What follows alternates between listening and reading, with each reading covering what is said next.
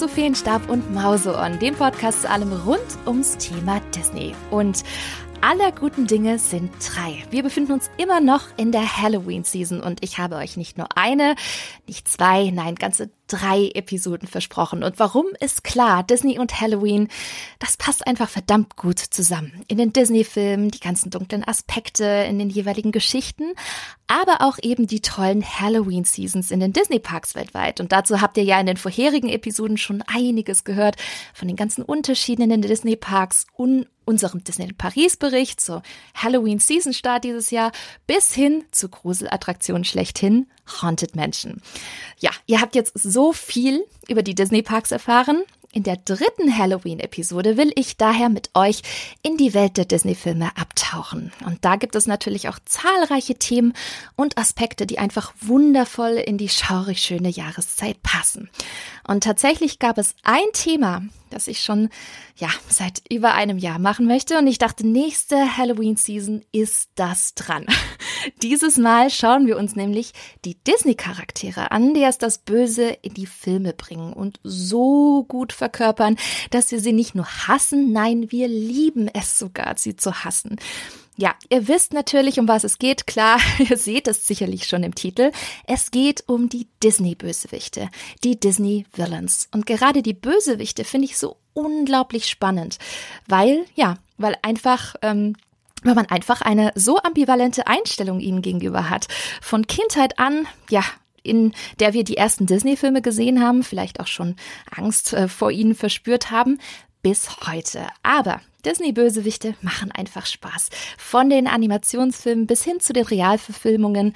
Und ja, Warum und weshalb, das besprechen wir heute in der neuesten Episode. Und ihr kennt es ja schon, wenn ich immer im Intro sage wir, dann bin ich nicht alleine. Und ich freue mich schon so sehr über meinen heutigen Gast, denn ich habe dieses Thema im Kopf gehabt, einen Clip von ihr gesehen und wusste, ich muss unbedingt über das Thema Disney-Bösewichte mit ihr sprechen.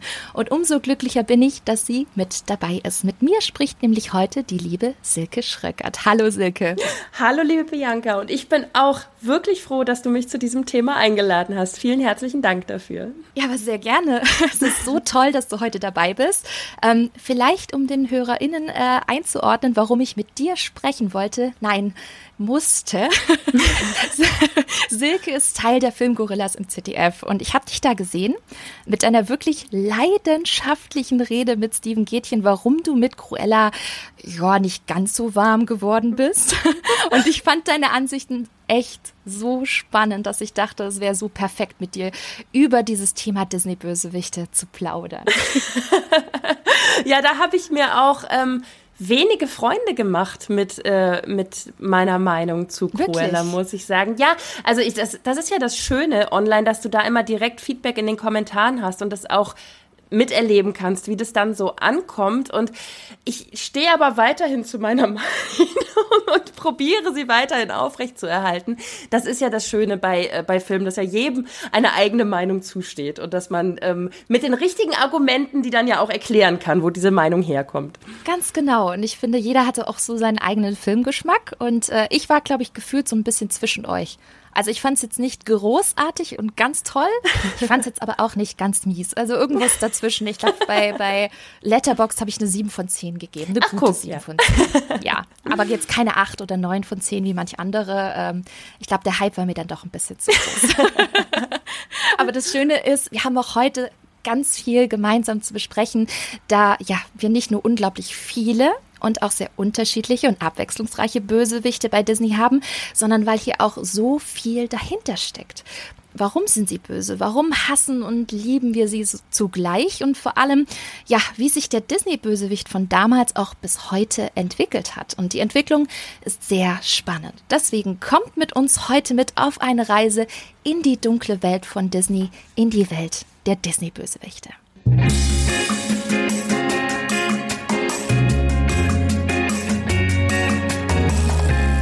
Das Gute und das Böse, die Helden und Heldinnen und die Bösewichte. Ich finde, beides gehört einfach zusammen, denn ohne das Böse kann das Gute im gemeinsamen klassischen Kampf ja auch nicht siegen. Und das sehen wir ja in den zahlreichen Disney-Filmen immer und immer wieder. Ja, jetzt ist Disney ja für viele da draußen ein absolutes Herzensthema. Silke, wie ist denn deine Beziehung zu Disney? Bist du auch, wie so viele da draußen, mir inklusive, mit Disney aufgewachsen? Ja, ich glaube, das ist ja immer ähm, bei, bei diesen Filmen eine ganz wichtige Frage, was man für ein Jahrgang ist. Also in, mhm. in welche Disney-Film-Ära man quasi ja nicht hineingeboren ist, aber als man dann so alt genug für den ersten Kinobesuch war. Und ich bin Jahrgang 83. Ich durfte tatsächlich 1989 kam ja Ariel die Meerjungfrau raus. Da hat meine Mutter noch entschieden, Silke ist zu jung fürs Kino und darf noch nicht mit. Ähm, und mein allererstes Mal im Kino mit einem Disney-Film war dann 91 mit Die Schöne und das Biest. Oh. Und ähm, ich muss sagen, das ist schon, also natürlich sowieso ein erster toller Disney-Film, um ihn zu sehen, mhm. aber dann auch noch als allererster Kinofilm in so einer Weihnachtstradition, die sich dann tatsächlich bei uns entwickelt hat. Also bei uns hat jedes Jahr tatsächlich der Nikolaus schon ein ein gekauftes Kinoticket in den Schuh gesteckt. Ach nein. Also da, da war, das ist dann nicht einfach so ein handgeschriebener Gutschein oder so, sondern der, mhm. es muss ja der echte Nikolaus gewesen sein, wer sonst, der ähm, hatte offensichtlich an der Kinokasse schon, je nachdem, wie es mit der Schule gepasst hat und ob Wochenende war oder nicht, ein äh, Kinoticket gekauft für denselben Abend oder denselben Nachmittag oder den nächsten Tag. Und da hat sich dann bei uns so eine Tradition fortgesetzt, dass danach die Schöne mhm. und das Biest Aladdin kam, dann, ich glaube, 93 wüsste ich jetzt gar nicht, 94 kam dann König der Löwen und dann Pocahontas. Also ich bin wirklich so mit, mit dieser Ära der Disney-Filme groß geworden und wenn du das dann so emotional in die Weihnachtszeit packst, mhm, alles als mhm. Kindheitserinnerung. Und diese Überraschung, dass, ähm, ja, dass dann halt immer das Kinoticket schon auf dich wartet und du wusstest aber nicht, welcher Film kommt jetzt. Ich meine, wir, wir hatten doch kein Internet früher, ne? Ich habe, also du hast ja quasi dann erst, ähm, wenn du mal ein Plakat gesehen hast oder so, erfahren, worum es ungefähr geht. Disney also ich, Club. Disney Club. Disney Club, natürlich. Ja, ja Disney ja. Club am Wochenende, das auch. Und also ich habe so viele warme, herzliche Erinnerungen an meine Kindheit geprägt durch diese Disney-Filme, dass ich gar nicht, gar nichts anderes werden konnte als ein riesiger Disney-Fan, glaube ich. Und jetzt habe ich selber Kinder in dem Alter, dass die das erste Mal ins Kino gehen dürfen. Unsere mhm. jetzt, ähm, dadurch, dass mein Mann ja auch beruflich viel mit Filmen macht, glaube ich immer, dass unsere Kinder früher mehr Filme gucken dürfen als jetzt vielleicht die die, das Durchschnittskind so, ähm, das äh, liegt einfach dann in, in der Natur der Dinge, dass bei uns im Haushalt viele Filme geguckt werden. Mhm. Und dann kann ich jetzt viele Sachen einfach nochmal durch deren Augen auch so miterleben. Das ist natürlich nochmal eine ganz schöne Gelegenheit, auch alte Filme sich nochmal neu anzuschauen und mit den eigenen Blick darauf, aber halt auch mit dem Blick der eigenen Kinder darauf. Das macht wirklich viel Freude. Ja, ich habe mich da schon ein bisschen wiedererkannt, was du gerade so erzählt hast. Ne? Also ich, bin, ich bin Jahrgang 86. Ja. Ich bin auch mit Disney Club aufgewachsen. Nur, ähm, also ich bin jünger, aber meine Mama hat gesagt, ey, ja, Ariel, die Meerjungfrau, da hast du ein richtiges Alter. Das war tatsächlich mein erster Disney-Kinofilm. Ich glaube, man. Ach, guck mal. Ja, ja, es war mein erster richtiger Kinofilm. Also davor nur so ein bisschen, ich glaube, so Kinderkino wie, weiß ich nicht, Samstag 15 Uhr, Kino Kino um die Ecke ne, in der Stadt und dann liefen da halt so Sachen wie Pipi Langstrumpf oder sowas. Ne? Das habe ich gesehen, das habe ich schon davor gesehen. Ähm, aber ich glaube, Ariel war so der erste richtige große Kinofilm, den ich dann irgendwie nachmittags mal gesehen habe. Und ähm, an den kann ich mich auch noch so gut erinnern. Und bei mir auch, das war so krass immer mit Weihnachten verbunden. Also ja. bei mir war es jetzt nicht diese, diese Nikolaus-Geschichte, die ich echt nochmal wirklich emotionaler finde, sondern halt auch diese Weihnachtszeit und dieses, oh, es ist Winter und weiß ich nicht, nicht, man, man geht dann ins warme Kino und schafft irgendwie dadurch so richtige Erinnerungen. Und ja. ich bin auch damals schon ein richtiges Merchandise-Opfer gewesen, meine Mom auch. Und ich habe mir halt immer was von dem jeweiligen aktuellen Disney-Film wünschen müssen zu Weihnachten. Und deswegen Klar. war das auch immer ganz krass verbunden ne, mit dem, was eben unterm Weihnachtsbaum lag und mit Disney. Das ist ganz, ganz klar. Ja, allein, ähm, also allein das Event ins Kino zu gehen, hat ja auch noch mal mit fünf, sechs, sieben oder acht Jahren eine ganz andere Bedeutung als mhm. jetzt aus heutiger Sicht. Also ich habe in, in die Welt von Aladdin und Jasmin habe ich mich nicht nur über Wochen, sondern über Monate hineingeträumt, immer in meinen Tagträumereien. Also das ist ja nicht so wie, wie heute jetzt gerade, dass ich dann einen Film gucke und am nächsten Tag den nächsten Film und am nächsten Tag den nächsten Film, sondern du, ich habe dann wirklich in dieser Welt ewig gelebt und genau wie du sagst, zu Weihnachten, natürlich gab es dann, es war sicherlich nicht Barbie und Mattel, sondern irgendwie was nachgemachtes, aber es gab dann halt auch die Jasmin-Puppe unterm Weihnachtsbaum, mm, wo man das dann alles mm nochmal nachgespielt hat. Und mm äh, mhm. wo wir bei den Disney-Bösewichten sind, die Jafar-Puppe habe ich mir nie gewünscht, aber die, die aber die Jasmin und die Aladdin-Puppe, die hatte ich tatsächlich beide. Ich ja. auch, ich auch. Und die waren von Mattel, die waren richtig schön gemacht. Ach, waren die mhm. von Mattel? Okay, mhm. das wusste ich jetzt gar nicht. Das hatte ich gar nicht Mattel so hat damals tatsächlich äh, die ganzen Disney-Franchise-Puppen äh, gemacht. Machen sie ja heute auch noch, jetzt wo mhm. du sagst, stimmt eigentlich. Da kommen mhm. die ja mhm. immer noch her, die Disney-Prinzessinnen. Ja. Und die Designs, die Klamottendesigns waren so schön.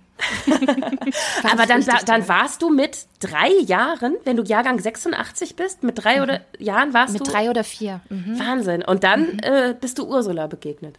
ja, Kino. da gehen wir auch nachher noch drauf ein. ob, das, ob das so cool war damals für mich im Alter. Ne? Aber du sagst es schon, ich finde es unglaublich spannend und schön, wie viele Leute auch diese, diese Faszination für, für Disney in der Kindheit entdecken. Und ich finde, das ist auch ja. etwas, was man, was man so weitergibt von Eltern zu Kindern oder aber auch zwischen Geschwistern. Und das ist schon bei Disney ziemlich besonders. Und ja. äh, natürlich auch als Kind nochmals faszinierender, allein schon die ganzen bunten Welten, die Charaktere, die Geschichten und all das, was dahinter steckt. Was macht denn für dich persönlich die Faszination von Disney aus? Mm, also ich glaube, da ist bei mir dann auch mit diesen Kinoerlebnissen und mit diesen Erinnerungen verbunden, dass ich selbst die Leidenschaft dafür von meiner Mutter weiter vererbt bekommen habe. Also sonst wären ja diese Kinotickets auch nicht in unserem Nikolausstiefel gelandet. Ne? Du brauchst ja halt auch, wie du eben schon gesagt hast, ähm, das, das gibt man ja weiter. Du brauchst ja auch immer ein Elternteil, das dann mitgeht ins Kino und äh, dass die Merchandise-Geschichten irgendwie unterstützt und nicht sagt, oh nee, das ist mir aber hier irgendwie ähm, Kommerz. Zu, ja, Kommerz. zu Kommerz, zu nicht pädagogisch genug, wie auch immer. Und ähm, ich habe das große Glück, möchte ich sagen, aus heutiger Sicht, dass äh, meine Mutter halt schon leidenschaftlich gern selber als Kind die Disney-Filme geguckt hat, das heute mhm. als dreifache Oma immer noch leidenschaftlich macht. Also die hat sich mit meinen Kindern Raya angeguckt und mhm. ähm, mhm. wirklich, weil sie den Film auch unbedingt gucken wollte. Und das hatte auch zur Folge, dass wir Familienurlaube tatsächlich auch ins Disneyland Paris gemacht haben. Ach, und ähm, deswegen ist für mich Disney halt, weil du jetzt gefragt hast, was es für mich ausmacht, es ist halt nicht beschränkt auf das Erlebnis, einen Film auf dem Fernseher zu sehen oder im Kino zu sehen, also auf, auf einer Leinwand oder auf dem Bildschirm, sondern es ist für mich tatsächlich, so kitschig das jetzt klingt und als wäre ich irgendwie Testimonial, das dafür bezahlt wird, aber es ist, es ist für mich halt diese, diese ganze Welt, ne? diese, diese ganze heile mhm. Welt, die ja auch immer mal wieder in der Kritik steht, weil so heile ist sie dann ja gar nicht insgesamt, aber dieses, dieses ganze ähm, erleben und dieses, dieses Gefühl, mit deiner Familie irgendwie vier Tage in einem Freizeitpark mhm. zu verbringen, wo sich dein eigener Vater irgendwie Mauseohren auf den Kopf setzt und eine gute Zeit hat. Also das, das macht für mich so viel an wunderbaren Erinnerungen aus und ich bin halt echt froh und glücklich darüber, dass ich jetzt eine eigene kleine Familie gegründet habe, in der ich das gemeinsam mit meinem Mann auch so weitergeben kann. Bei mir ist es dann die Leidenschaft speziell für Disney-Filme. Mein Mann bringt eine Leidenschaft insgesamt für alles Filmische mit. Und natürlich sind die Kinder davon auch begeistert, dass wir halt sagen, kommt, äh, wir gucken uns jetzt nicht nur den Film an, sondern wir schauen uns auch an, wie wird das gemacht und was steckt da eigentlich mhm. hinter und wie wie ist der Unterschied zwischen einem gezeichneten Film und einem animierten Film? Und also die Kinder stellen ja auch solche Fragen, ne? Wie kommt das da überhaupt hin, die, die einzelnen Bilder und so? Und das ist für mich deswegen so eine ganze große, schöne, bunte Welt. Und ich bin sehr froh, dass äh, ich jetzt so in der mittleren Generation bin, das weitergegeben bekommen habe und an meine eigenen Kinder weitergeben darf. Oh, das hast du sehr, sehr schön gesagt. Aber ich glaube, genau das ist es, diese faszinierende große Welt und auch diese unterschiedlichen Bereiche, wie du sagst. Ne? Also du kannst es jetzt nicht ähm, nur erleben am Fernseher oder im Kino, sondern du kannst auch Teil dieser Welt sein, wenn ja. du denn möchtest. Also gerade dieses Immersive in den Disney Parks, das finde ich auch mega faszinierend. Und ich glaube, wenn ich mich entscheiden müsste, dann würde mein Herz sogar eher an den Parks hängen äh, als an den Filmen, weil ich da das Gefühl habe, das ist so emotional in your face, wenn ich dort bin. Ne? Es ist so richtig diese Reizüberflutung und dieses, was Disney da immer emotional mit mir macht. Ich finde das, ich, also ich liebe das. Das ist so, ich glaube, es gibt sogar einen psychologischen Begriff dafür. Ich glaube, es das heißt sich irgendwie Emotional Seekers oder so. Eine gute Freundin, die auch sehr großer Disney-Fan übrigens ist. Grüße an Nadine gehen raus, weil ich weiß ganz genau, sie hört das. Hat mir das nämlich mal erzählt und wir haben beide festgestellt, wir sind genau solche Leute. Also wir fallen da direkt in diese Kategorie. Ja, und, und ich glaube, also ich weiß nicht, wie das bei dir ist, aber ich, ähm, ich kann auch allein durch das Betreten eines Disney Stores ohne mm. etwas zu kaufen. Mhm. Also einfach mhm. nur vor diesem Regal zu stehen und mir anzugucken, was es alles Schönes gibt das löst bei mir Glücksgefühle aus. Und mhm. ich, ich, das ist schwierig, wenn du ein siebenjähriges Kind dabei hast, das dann irgendwie sagt, ich will das, ich will das, ich will das. Und dann leiert man irgendwie runter von wegen, ja, das ist ja nichts mehr Besonderes mehr, wenn ich dir hier jetzt jedes Teil irgendwie ermögliche und so weiter. Natürlich war man als Kind genauso. Als Kind wollte man das einfach besitzen und in der Hand halten. Aber heute, wenn ich einen Disney Store sehe, ich, ich erfreue mich an der Farbenvielfalt. Ich erfreue mich darüber, dass es irgendwie kleine Sidekicks oder Lieblingscharaktere Charaktere von mir mittlerweile tatsächlich als Plüschtier gibt, die es dann früher noch nicht gab. Und mhm, ähm, mhm. das, das macht ja was mit den Synapsen, was halt mit diesen ganzen Erinnerungen halt einfach zusammenhängt. Und ja, das ist Kommerz, aber hey, es funktioniert. Also es, es, ja. macht mir, es löst bei mir schöne Gefühle aus, deswegen lasse ich das zu.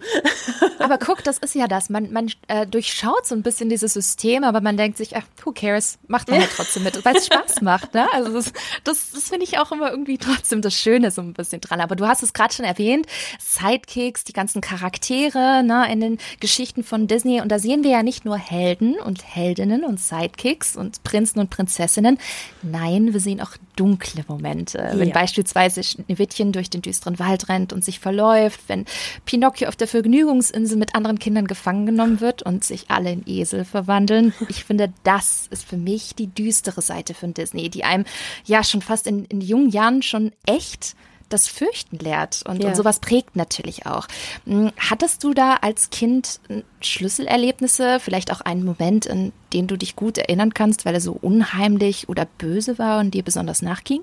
Ja, total. Also ich habe ähm, bei, bei Die Schöne und das Biest, das, was ja mein erster Kinofilm war, muss ich sagen, da kann ich mich zumindest nicht dran erinnern, dass ich da jetzt irgendwie Angst vor dem Biest oder Angst vor Gaston hatte. Im Gegenteil, den finde ich eher amüsant, auch gerade aus heutiger Sicht. Aber so mein erstes wirklich nachts nochmal zu Mama ins Bett laufen, weil man Albträume hat, das hat Jafar bei mir ausgelöst. Ach was. Mhm. und zwar jetzt nicht der der Mann Jafar, sondern es gibt ja dann am Ende in diesem großen mm. Showdown, da wird er ja erst zu so einer überdimensionalen Cobra und es ist eine Cobra, es ist eine Schlange, ich vermute, es ist eine Cobra, Cobra. und äh, und dann ähm, wünscht er sich ja noch einmal größer und allmächtiger und wird dann dieser große bedrohliche Genie und äh, diese Verwandlung, also sowohl er als Cobra, wie er dann Jasmin in dieses äh, Sanduhrglas da irgendwie zaubert und ich habe, ich als Kind machst du dir ja auch andere Gedanken als Erwachsener. Ich habe mich halt immer mhm. irgendwie gefragt, was passiert denn, wenn der Sand da wirklich durchgelaufen ist und kann sie nicht einfach nach oben? Also ich habe mir diese, dieses gesamte Szenario, da gewittert's dann ja auch und so weiter. Das war für mich so bedrohlich, dass mhm. es mir wirklich ja Albträume bereitet hat. Das findet man natürlich heute. Wir haben den Film mittlerweile mit unseren Kindern schon äh, gesehen. Aus heutiger Sicht denkt man sich, ach krass, äh, das mhm. hat mich so fertig gemacht damals. Ähm, aber in dem Alter war das wirklich was, was ich mit mir rumgetragen habe. Und das ist ja das Faszinierende an diesen FSK-Freigaben, dass mhm. du da natürlich nicht irgendwie jetzt sagen kannst, ja, der hat doch eine FSK 0 oder FSK 6, sondern da musst du ja immer von Kind zu Kind schauen, ob das passt oder nicht. Und bei mir hat das nicht gepasst. Bei dir hat das nicht gepasst. Aber es ist lustig, dass du die Szene sagst, weil ich finde, die ist schon sehr krass und intensiv inszeniert, ne? Also auch durch die Farben, durch äh, die, wie, wie dunkel und düster das ist, ja. wie du auch so sagst, es blendet blitzt, es donnert. Und ich finde, das fügt ja noch diese Dramatik noch hinzu, dieses Schreckliche, dieses Bösartige. Und bei mir war das tatsächlich so ähnlich. Ich meine, ich habe es ja vorhin schon angeteasert. bei mir war es natürlich Ursula. Also ja, ich habe den Film abgefeiert. Ich saß sogar vorne auf dem Boden vor der Leinwand, gerade bei Unter dem Meer, weil ich diese Szene einfach so in mich reinsaugen wollte. Ähm, ja, aber dementsprechend bin ich dann auch wieder zurückgegangen, als es dann ein bisschen äh, abenteuerlicher ja. äh, und düsterer wurde. Und äh, meine Albtraumszene war, wo Ursula zum Schluss auch immer größer und größer wird. Ja. Und dieser Moment, äh, wo sie dann dieses gigantische Meeresungeheuer ist, mit diesem spitzen, starren Blick ne, in ihren großen Augen, wie sie dann Ariel verfolgt. Und vor allem, und das fand ich so krass, sie zielt mit ihrem Dreizack nach ihr. Und das fand ich so bedrohlich. Das war so richtig, sie ist nach ihrem Leben aus. Und das ja. hat mir echt Angst gemacht. Also wie du, wie du schon richtig äh, vermutet hast, da war ich ja drei, vier Jahre alt und das war schon, war schon heftig. Ja, da, also das äh, muss ich auch sagen. Ich habe den Film dann halt erst später gesehen. Ich muss so ein bisschen drüber schmunzeln, weil das, ähm, weil das natürlich auch jetzt so eine elterliche Aufteilung ist. Also meine Mutter hat damals entschieden, 1989, ich bin zu jung für Ariel. Mein Vater hat mir aber ein halbes Jahr später Tempel des Todes gezeigt. Ne? Also das so, so verschiedene Einflüsse. Aber ich habe ähm, Ariel dann tatsächlich später gesehen. Ich, ich weiß nicht mehr genau, wie alt ich dann war. Also irgendwann, als der auf VHS draußen war. Und die Szene, die du gerade beschrieben hast, hätte ich auch, also hätte ich nicht im Kino sehen wollen in dem Alter. Ich fand mhm. schon diese die Stimmen, die sie einfängt und die dann da in ihrer Höhle ähm, so sind das Gläser, in denen sie gefangen sind? Also diese kleinen, ähm, das sind ja eigentlich nur noch Augen und dann so kleine Wesen irgendwie, die. Ähm, genau. Also mhm die haben mir solche Angst mm, gemacht. Das, mhm. Die sind ja gar nicht der Bösewicht, die sind ja nur mhm. in der Höhle des Bösewichtes und sind ja eigentlich Opfer. Aber die fand ich schon so gruselig. Und als dann die Szene kam, die du gerade beschrieben hast, war bei mir alles vorbei. Also es war tatsächlich eine richtige Entscheidung, dass ich den Film nicht im Kino gesehen habe. Mhm. Ja, Mom, ne? Nicht einfach mit drei, vier Jahren damit reinnehmen. Nein, alles gut, alles gut. Also es, es ist mir nachgegangen, aber ich glaube, meine Mom hat das einigermaßen gut handeln können. Aber ist, ich weiß halt, das sind halt diese Momente, die bleiben irgendwie hängen. Und ich finde, das spricht aber auch so ein bisschen wieder für, für den Disney-Film und auch, wie sie die dunklen Szenen einfach auch umgesetzt haben, weil sie lösen genau das aus, was wir dann auch damals als Kind hatten. Ähm, wie du schon sagst, bei dir war es Jafar als ja. Großvisier, bei mir war es Ursula, die Meereshexe. Aber es gibt auch böse Königinnen, Stiefmütter, Onkel, Götter, Priester, Dorfschönlinge, Assistentinnen. Also ihr, ihr merkt schon, Disney-Bösewichte sind unglaublich vielfältig und kommen auch aus allerlei Schichten. Denn das Böse lauert ja bekanntlich irgendwie überall. Aber Bösewichte sind auch wichtig, denn sie haben für viele Geschichten eine besondere Schlüsselrolle. Sie sind quasi der Gegenspieler der Disney-Helden, ja, die die Handlung mit vorantreiben, die quasi auslösen, dass wir mit unseren Lieblingscharakteren erst überhaupt mitfiebern. Und dennoch erwischen wir uns immer wieder dabei, dass wir fasziniert sind von den Bösewichten, obwohl sie Schlechtes tun. Nun, wie erklärst du dir denn diese generelle Faszination an Bösewichten allgemein? Also das ist ja schon ein breites Phänomen, was man sehen kann, ja. also auch bei anderen Filmcharakteren, wie zum Beispiel Joker oder Hannibal Lecter aus, aus Schweigen der Lämmer. Wie, wie siehst du das? Also ich glaube, bei so vielen Dingen, die wir schauen, ähm, auch jetzt heute als Erwachsene nochmal mit einem anderen Blick, du hast ja immer diese Sicherheit des Bildschirms. Also du, du bist ja, du erlebst die Dinge ja erfreulicherweise nicht wirklich. Und das ist halt so eine ähm, Faszination für das Böse, das Umtriebige gibt. Ich glaube, da gibt es keinen besseren Beleg für als den aktuellen Hype um alle möglichen True Crime Formate. Mhm. Also die mhm. haben ja wirklich gerade einen wahnsinnigen Aufwind in, in jeder Darbietungsform. Ne? Also ob das jetzt Podcasts sind oder Serien oder auch ganz altmodisch gedruckt als äh, Magazin gibt es ja mittlerweile jede Menge zur Auswahl, weil du halt einfach das aus dem, also die, die Faszination dessen, was zu was die menschliche Seele eigentlich möglich ist oder fähig ist. Ähm, die Faszination kriegst du, glaube ich, aus dem menschlichen Wesen nicht raus. Und natürlich ist es was anderes, ob ich mir jetzt einen Sechsteiler über einen Serienmörder anschaue oder ob ich mir anschaue, wie der Großvisier äh, irgendwelche Allmachtsfantasien hat. Aber, aber äh, für die jeweilige Zielgruppe ist ja das das Böse, was das Bösestmögliche, was sie sich gerade vorstellen können. Also es ist ja gut, dass die Zielgruppe eines äh, Disney-Films für Kinder sich noch nicht mit Serienmördern oder Ähnlichen auseinandersetzt, sondern da ist, da ist ja die böse Meereshexe Ursula oder Jafar ist ja das Schlimmstmögliche, was sie sich vorstellen können. Und ich kann es mit aus heutiger Sicht so gut nachvollziehen. Ähm, ich schaue mir ja überhaupt nicht gerne Horrorfilme an. Ich mag das nicht. Das ist eine Emotion, die ich dadurch lebe, wo ich sage, das ähm, bereichert mich nicht, wenn ich die gesehen habe oder wenn ich die gefühlt habe. Und trotzdem bin ich manchmal hinterher so stolz auf mich, dass ich es geschafft habe, den Film durchzuhalten, wenn er, wenn er es wert war, wenn er eine gute Geschichte hatte. Und wenn ich sage, okay, wow, das war jetzt wirklich irgendwie eine, ein cooles Drehbuch und ich bin froh, dass ich das ausgehalten habe. Und das ist, glaube ich, durch jede Altersklasse so, dass du natürlich auch als Kind froh warst, wenn du so einen Film zu Ende geschafft hast. A, du konntest mitreden mhm. auf dem Schulhof, ne, davon mal abgesehen. Und ähm, B, hast du dich ja auch überwunden und nach dieser nach dieser Anspannung im Kinosessel und nach diesem Gefühl, ähm, oh Gott, oh Gott, das ist mir alles zu gruselig, kommt ja bei einem Disney-Film, das schreibt die FSK nun mal so vor, bei FSK 0 und FSK 6 Filmen, es kommt immer ein Happy End. Spoiler, geht gar nicht anders bei FSK 0 und FSK 6. Mhm. Und dieses Gefühl der Entspannung und der Erleichterung, die man halt fühlt, wenn man das Böse überwunden im Sinne von fertig angesehen hat. Das erlebst du ja gar nicht, wenn du es dir nicht angesehen hast. Deswegen glaube ich, dass das wirklich einfach dann auch nur eine, eine Form der Befriedigung ist, dass man sich sagt, okay, mhm. ich halte das jetzt durch, weil ich weiß, danach habe ich das schöne Gefühl, alles ist wieder gut. Mega spannend, also quasi wie eine emotionale Achterbahnfahrt, die man in dem Film durchlebt, genau. aber man weiß ganz genau, man hat ein gutes Gefühl am Ende und denkt sich, yes, alles super. Also tatsächlich habe ich auch ähm, genau dieses Gespräch mit meinem Mann schon gehabt, dass wir manchmal, wenn wenn äh, jetzt unsere Kinder bei einem Film sagen, ah, oh, das ist mir zu gruselig, dann ist ja oft so der erste Impuls, okay, wir machen es aus und wir gucken was anderes.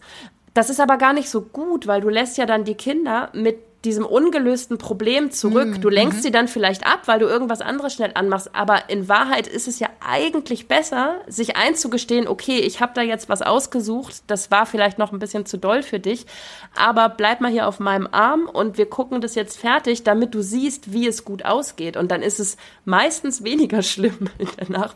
Klingt jetzt so, als würde ich meinen Kindern jeden Tag furchtbare Sachen zeigen. Ne? Also die Situation hatten wir vielleicht ein, zwei Mal, aber da habe ich halt auch mich so ähm, an mich selbst selbst erinnert gefühlt, dass ich halt immer mhm. bei dem Happy End dann auch so eine Erleichterung gespürt habe, dass es dann auch wert war, sich Jafar anzugucken. Ja, wirklich spannende Aspekte. Also ich, ich glaube, ich glaube, die Leute, die wollen halt auch dieses gesamte Bild, wie du es gerade schon hast, also dieses, diese ganzen Charaktere, die komplette Geschichte, damit sie wirklich am Ende auch äh, quasi so einen Abschluss auch finden, ne, mit ja. diesem Happy End bei Disney. Und ich glaube, viele sind auch von Bösewichten fasziniert, weil sie auch irgendwie von Gegensätzen fasziniert sind. Also vielleicht, weil man Bösewichte mehr verstehen möchte, weil man vielleicht denkt, ah, der hat vielleicht schon seine Gründe, warum er so drauf ist, ja, weil man vielleicht auch irgendwie noch ein, ein Funken Gutes in ihm finden mag. Und ja, irgendwie sind sie vielleicht auch perfekte oder nein, sie sind perfekte Counterparts, also quasi Gegenstücke zu den Helden. Und wenn sie dann noch clever und gut geschrieben sind und clevere Dialoge haben, ich glaube, dann ist das auch immer so eine kleine Verneigung vor den Filmemachern und den Drehbuchautoren, ne? dass sie einen ja. verdammt guten Job gemacht haben. Und das passiert, glaube ich, in meinen Augen ganz, ganz stark bei sehr guten Bösewichten. Und deswegen sind, glaube ich, auch sehr, sehr viele Leute so auf diese Bösewichte aus, weil sie einfach super geschrieben sind. Ne? Und ja. ich glaube, deswegen sind wir nicht nur fasziniert allgemein, sondern bei Disney lieben wir sie ja sogar. Ne? Also es gibt ja so viele Disney-Bösewichte, die wir ja toll finden, eben weil sie auch mittlerweile, ja, echte Ikonen sind. Ne? Denkt man nur an Malefiz, an Ursula hatten wir es ja vorher schon, aber auch Hades, Isma, Dr. Facilier, Cruella. Ich finde, da kommt einfach sehr viel zusammen, warum wir sie nicht wirklich hassen wollen, sondern irgendwie auch ja ganz cool finden. Ähm, bist du denn jemand, der auch ein Herz für Disney-Bösewichte hat, bestimmt. Ne? Ich, Hast du da vielleicht auch einen besonderen Favoriten? Ich lache jetzt gerade so vor mich hin, weil du Isma gesagt hast. Das ist ja manchmal den Film und die, die hatte ich jetzt gerade gar nicht mehr auf dem Zettel. Isma ist so großartig. Ich, Super, ne? Ja, also wenn ich die, wie heißt der noch? Heißt der Kronk ihr Sidekick? Ja, ja natürlich. Ja, Kronk, Kronk ist fantastisch. Mit es, seinen Spinattaschen. Ja. Ist ja mega. Also wirklich, ja, das, also die ist ja auch ein, ein liebenswerter Bösewicht, weil sie in Kombination mit ihm so ein bisschen tollpatschig irgendwie ist. Also er ist ja mehr so der tollpatschige. Das, und das finde ich, was du gerade gesagt hast, das macht es ja aus. Die sind ja, die Bösewichte sind ja nicht so geschrieben, dass du dich jetzt wirklich einfach nur für ihren fürchtest, ohne irgendwie irgendeinen Zugang zu kriegen, sondern die sind mhm. ja schon emotional so, ähm, werden sie so aufgerollt, dass man halt irgendwie auch mit ihnen lachen oder mal mit ihnen fühlen kann. Und mein, also ich, ich habe zwei große Favoriten, wobei ich jetzt eigentlich Isma mit auf meine Liste setzen möchte. Die hatte ich noch nicht auf. Isma ist toll. Isma ist klasse. Ich finde, sie hat auch, sie wirkt wie so ein altes Showgirl. Ja, das Wie so ein altes, verschrumpeltes Showgirl, ja. Die ist mega. Also ich bin unfassbar großer Fan von Prinz John aus Robin Hood, mhm. ähm, mhm. weil der äh, als Bösewicht ja gar nicht wirklich angsteinflößend ist. So, also du, ich weiß nicht, wie es dir da geht, aber ich habe jetzt bei Robin Hood nie das Gefühl gehabt, ich muss meinen Kindern die Augen zuhalten oder es wird jetzt irgendwie zu mhm. gruselig oder so. Und trotzdem ist er natürlich eine Bedrohung in Anführungsstrichen für, ähm, für sein Umfeld und weil er halt einfach diese Macht hat. Also der, der sagt was und es wird ausgeführt und ähm, auch wenn er Quatsch sagt, wird es ausgeführt. Und ich finde ihn auch im Zusammenhang mit Sir Hiss halt einfach großartig. Also die, ähm, sein Zisch-Ab-Spaghetti und so, da, da schmeißt sich meine Vierjährige lachend auf den Boden. Und deswegen ist mir Prinz John ein sympathischer Bösewicht, weil er halt in Wahrheit gar nicht so böse ist, wie er gerne wäre. Mein, mein richtiger Lieblingsbösewicht, der glaube ich auch böse ist bis ins letzte äh, Fellhaar, oh. ist, ist Scar. Also Scar, mm. muss ich sagen, mhm. ähm, ist so, ja, ist, ist einfach jemand, ähm, wo ich, wo ich sage, der hat von dem Auftreten her, von der Gestik, von der Mimik und dann von dem, was er sich im Laufe des Films halt ähm, ja traut durchzuführen an der eigenen Familie und äh, wen, er, wen er alles verrät und wen er bereit ist äh, zu opfern, nur für das eigene Wohl, das ist schon wirklich durch und durch ein böser Charakter, den ich aber ganz faszinierend finde. Also die, es, gab eine Situation, also König der Löwen haben wir auch mit den Kindern gesehen und da haben wir mhm. auch das Hörspiel rauf und runter gehört. Das ist immer so unser Trick, erstmal das Hörspiel hören und wenn das dann gut funktioniert, darf man auch den Film gucken. Und ich bin einmal mit meinen Kindern in einen Fahrstuhl gestiegen. Und in dem Moment, wo hinter uns die Tür zugegangen ist, sagt mein damals sechsjähriger Sohn zu den anderen Leuten im Fahrstuhl, haltet zu mir und ihr werdet nie wieder Hunger leiden. und ich, und ich, hab, ich habe so wie waren die Reaktionen? Ja, also ähm, wie du dir vorstellen kannst, verhältnismäßig verstört, weil jetzt auch nicht jeder Mensch auf der Straße das sofort als Filmzitat irgendwie zuordnen kann. Ich musste so an mich halten, dass ich nicht laut loslache, aber in dem Moment dachte ich, was für, was für ein geniales Zitat eigentlich, in, in einem wunderbaren Moment auch eingesetzt. Aber also an Scar finde ich wirklich den finde ich als Bösewicht perfekt. Äh, perfekt geschrieben und umgesetzt und äh, ja. Und wenn der sogar bei meinen Kindern dann auch noch ankommt, freue ich mich umso mehr darüber. der ist auch so, so herrlich skrupellos. Ja. Ihm ist alles egal. Er ist unglaublich egozentrisch. Wirklich, also ich, ich glaube, er erfüllt so ziemlich alles. So eine richtige Checklist. Wenn man eine Checklist machen würde von einem äh, idealen Disney-Bösewicht mit äh, Motiv, äh, Motiven und Beweggründen und allem drum und dran, ich glaube, er hätte das meiste äh, abgecheckt. Der, on, ja, ich glaube auch. Der hat äh, den, den Bösigkeitsscore hat er ausgeführt, auf jeden Fall. wer, wer, ist denn dein Favorit? Also, ich habe es ja vorhin schon erwähnt, aber ich liebe Ursula. Ja, gut, Ich ja. liebe Ursula sehr. Also, nicht unbedingt, weil sie mir damals so Angst gemacht hat, sondern ich finde, sie hat eine wunderbare Mischung aus dieser Boshaftigkeit, aber auch Witz und einem wirklich großartigen Design. Also ja. ich finde, sie ist auch echt klasse gezeichnet, auch, auch die ganzen Tentakeln und so. Dann hat sie auch einen wunderbaren Song, den ich ebenfalls total abfeier. Und ja, ich glaube, deswegen liebe ich sie auch. Also weil sie auch von ihrer Mimik, von ihrer Gestik und alles auch so klasse umgesetzt worden ist. Und das ja. sind ja viele Disney-Bösewichte. Du hast es auch gerade schon angesprochen. Auch Scar finde ich großartig, weil er so wunderbar gezeichnet worden ist.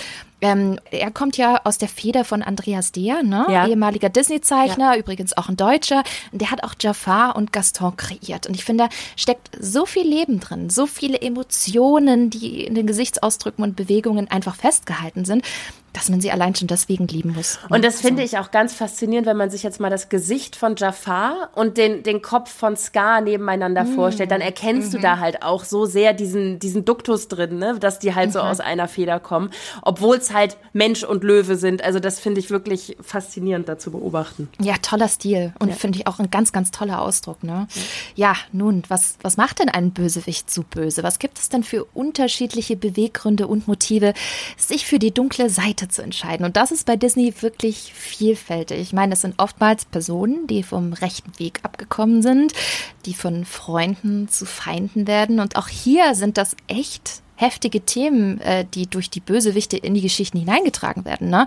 Und man vielleicht auch in Disney-Filmen so nicht unbedingt vermutet. Wenn man da mal tiefer reingeht, sieht man da Entführung, Neid, Missbrauch, wo man auch denkt, okay, wait, das in einem Disney-Film? Interessant. Aber ich finde es auch sehr spannend, zum Beispiel, ähm, dass viele Bösewichte böse sind, weil sie vielleicht Workaholics sind mhm. oder Perfektionismus anstreben. Bestes Beispiel vielleicht äh, Skinner aus Ratatouille oder auch äh, Stromboli aus Pinocchio. Ne? Der ja. Typ ist halt einfach ein Arbeitstier und äh, ja, greift dann halt ziemlich heftigen Methoden, um äh, Geld eben einzutreiben. Und ich finde, das ist unglaublich spannend, wie, wie Disney da herangeht. Also welche Gründe ein Bösewicht eigentlich quasi haben kann, um wirklich böse zu sein, weil Gründe gibt es natürlich immer. Ja. Ne? ist ja immer das, das Spannende, ne?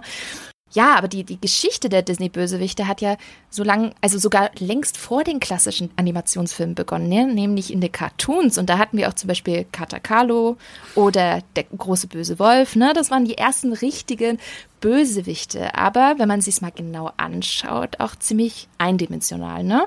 Also nicht nur, weil es Kurzfilme sind, sondern man hat auch nicht wirklich Zeit für große Einführung. Derjenige ist halt einfach böse und ist hinter dem Helden, in dem Fall Mickey Mouse oder die drei Schweinchen einfach her. Ohne dass groß erklärt wird, warum eine Person oder eine Figur böse ist. Das ist dann einfach genau. so gesetzt, genau. Genau, richtig. Und das war wirklich der Anfang auch der Geschichte der Disney-Bösewichte und auch die große Entwicklung bis heute. Und wenn man sich mal anschaut, wer war denn eigentlich der erste große Filmbösewicht, dann finde ich es spannend, weil es ist nämlich kein Mann, sondern eine Frau, nämlich die böse Königin, also quasi die Evil Queen 1937. Und sie durfte auch übrigens die ersten Worte im Film sprechen. Nicht Schneewittchen, wie man vielleicht denken mag. Ah. Nein, die böse Königin. Und ich finde, generell ist ja Schneewittchen und die sieben Zwerge ein unglaublich düsterer und dunkler Film. Ne? Also was ja vor allem auch an den einzelnen Szenen liegt, äh, gerade mit den Bäumen, wo sie eben durch den Wald rennt und, und so. Und das, das fand ich damals auch. Ich habe, ich glaube, ich habe ein, äh, eine Wiederaufführung gesehen. Ich weiß gar nicht mehr wann, da war ich auf jeden Fall ein bisschen, bisschen älter, vielleicht sieben oder acht muss das gewesen sein. Und selbst da fand ich es ganz schön unheimlich, aber auch irgendwie beachtlich, dass so ein weiß ich nicht, so ein äh, Film für die Familie schon so düstere Szenen irgendwie beinhaltet. Ich weiß nicht, wie es dir ging, ja, als du es gesehen hast. Also muss ich auch sagen, ich habe Schneewittchen jetzt tatsächlich gerade, das ist noch nicht so lange her, das muss Ende hm. letzten Jahres gewesen sein, habe ich den nochmal geschaut, weil wir auch bei den Filmgorillas über Disney-Prinzessinnen gesprochen haben. Und da dachte ich, okay, das ist jetzt echt lange her, dass ich den gesehen habe. Den müsste ich mir nochmal anschauen. Und dann bietet sich das bei solchen Filmen natürlich immer an, dass äh, man das dann gemeinsam mit den Kindern macht. Und da muss ich auch sagen, ähm, da war die Szene, die du jetzt schon beschrieben hast, als sie in den Wald reinrennt und sich einfach auch so bedroht fühlt von allem, was da ja gar keine Bedrohung ist größtenteils. Ne? Sie erschrickt ja vor den großen dunklen Bäumen oder einfach vor der Dunkelheit an sich. Und dann sind da zwar Augen, aber die sind ja entweder gehören sie zu Tieren, die eigentlich lieb sind, oder sie gehören vielleicht zu Tieren, die böse gucken, aber die wollen ja eigentlich gar nichts, oder sie bildet sie sich auch nur ein. Das war für meine Kinder sehr viel angsteinflößender als äh, die, die verzauberte ähm, Königin, die dann den Apfel an Schneewittchen überreicht in dem Moment, weil mhm. es halt eben wieder auch muss ich jetzt gerade wieder an die Szene von Jafar denken, weil es halt wieder auch diese gesamte Atmosphäre ist, mit im Zusammenspiel mhm. mit der Musik, im Zusammenspiel mit äh, der Dunkelheit dann einfach sehr viel bedrohlicher wirkt. Und Kinder sind ja klein, aber die sind ja nicht doof. Die nehmen ja Atmosphären genauso wahr, wie wir das tun und ähm, interpretieren da aber immer noch sehr viel mehr halt rein. Da sind dann immer gar nicht so die, die Worte, die gesprochen sind, so wichtig, sondern viel, viel eher, was so auf sämtliche Sinne halt irgendwie mhm. einwirkt. Deswegen muss ich auch sagen, also insgesamt ähm, insgesamt würde ich sagen, dass da tatsächlich diese, diese Düsterheit des Waldes, die gefühlte Aussichtslosigkeit, das ist ähm, ja auch ein Gefühl, was Kinder sehr schnell wahrnehmen und vor allem dieses Alleinsein, ne? also allein in den dunklen Wald rennen und ähm, mhm. es, es ist dunkel und so, das macht vielleicht mehr Angst Leider, muss man ja sagen, als jemand Fremdes klopft an der Tür. Eigentlich ist das ja die Botschaft von Schneewittchen, dass du Fremden nicht die Tür öffnen sollst. Aber die wird nicht halb so bedrohlich inszeniert in dem Moment, muss man mal sagen. Aber spannend auch, Schneewittchen fühlt ja diese Angst und interpretiert ja all das rein, weil sie Angst vor der bösen Königin und ja. dieser Bedrohungssituation hat. Das ist, finde ich, auch wiederum ganz schön, ganz schön spannend, dass wahrscheinlich auch die böse Königin deswegen auch so einen gewissen Effekt auf diese Szene ja. hatte und wie Schneewittchen die Dinge sieht, weil sie, weil sie merkt, sie ist nicht in Sicherheit. Sie ist in der Bedrohung. Und das finde ich total spannend, wenn man sieht, auch wie alt dieser Film eigentlich ist. Ne? Ja. Ne? Und boah, finde ich, finde ich wirklich faszinierend. Und wenn man sich mal die böse Königin anschaut, sieht man ganz, ganz schön auch dieses klassische Farbspektrum von den Bösewichten, ne? Rot, Schwarz, Lila. Und wenn man sich das Erscheinungsbild der Bösewichte mal anschaut, gibt es sehr, sehr viele böse Charaktere bei Disney, die genau diese Farbgebung haben, weil sie halt auch einen schönen Kontrast eben geben zu den Farben der Helden, der Prinzen und Prinzessinnen, die eher hell und positiv besetzt sind, mit, mit Weiß, Blau oder Gold. Das finde ich auch ah, sehr, sehr okay. spannend. Ja, spannend, mhm. ja. Ja, aber man liebt die Bösewichte, ja. Ne? Und man liebt sie ja nicht nur, weil sie großartig dargestellt sind und gezeichnet wurden, sondern auch wegen der Musik. Denn wie auch die Helden haben viele der Disney-Bösewichte fantastische Songs, die man einfach liebt. Ne? Wie zum Beispiel Arme Seelen in Not von Ursula, Gaston, aber auch Seid bereit. Seid Silke.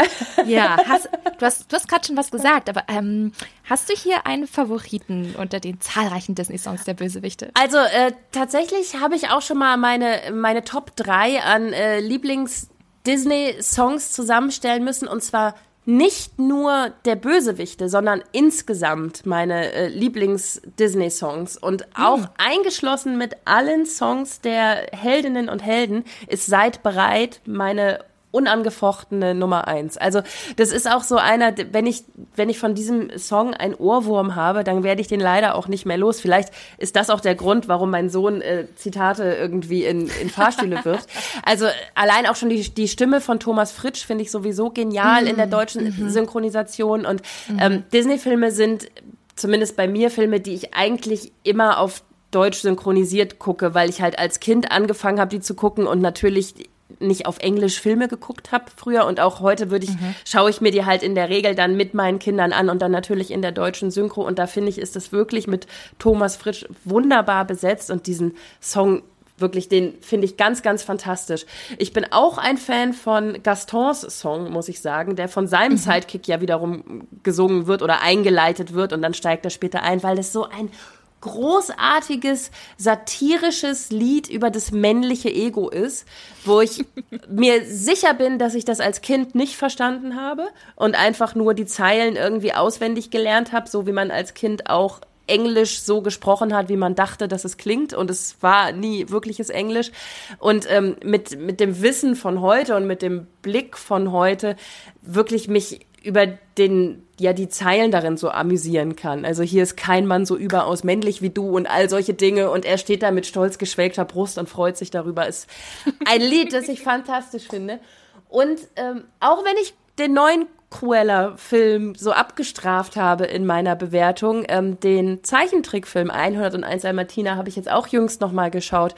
Mhm. Und die, ähm, was der, wie heißt der? Roger, was Roger da am Klavier zusammenklimpert, sein äh, Cruella de Vil, Cruella de Vil, durchbohrt dich ihr Blick, dann wirst du ganz still oder irgendwie so geht es. Ich, das finde ich auch faszinierend, was, ähm, was das für ein Ohrwurm-Charakter halt mhm. hat. Ne? Den wirst du nicht mhm. wieder los, wenn du da einmal reingehört hast in dem Moment. Das sind so, ja, das sind so meine Favoriten der Bösewichte. Das sind tolle Favoriten. Was sind denn deine? Ja, pass auf. Ein Favorit von, von deinen Favoriten ist auch mein Favorit. Natürlich auch Seitenzeit, ja. ganz klar. Also ich finde ich finde es auch großartig inszeniert, die komplette Szene, ne? so dunkel, ja. düster, bedrohlich, auch in der Kombination mit den Visuals, was halt auch eine absolute Anspielung ne, an eine historische Diktatur ist und so. Aber das genau das finde ich dieses Clevere und dieses Bedrohliche. Und gerade als Erwachsener kann man noch mehr diese Parallelen zur, zur, zur Geschichte, zur Weltgeschichte halt auch ziehen.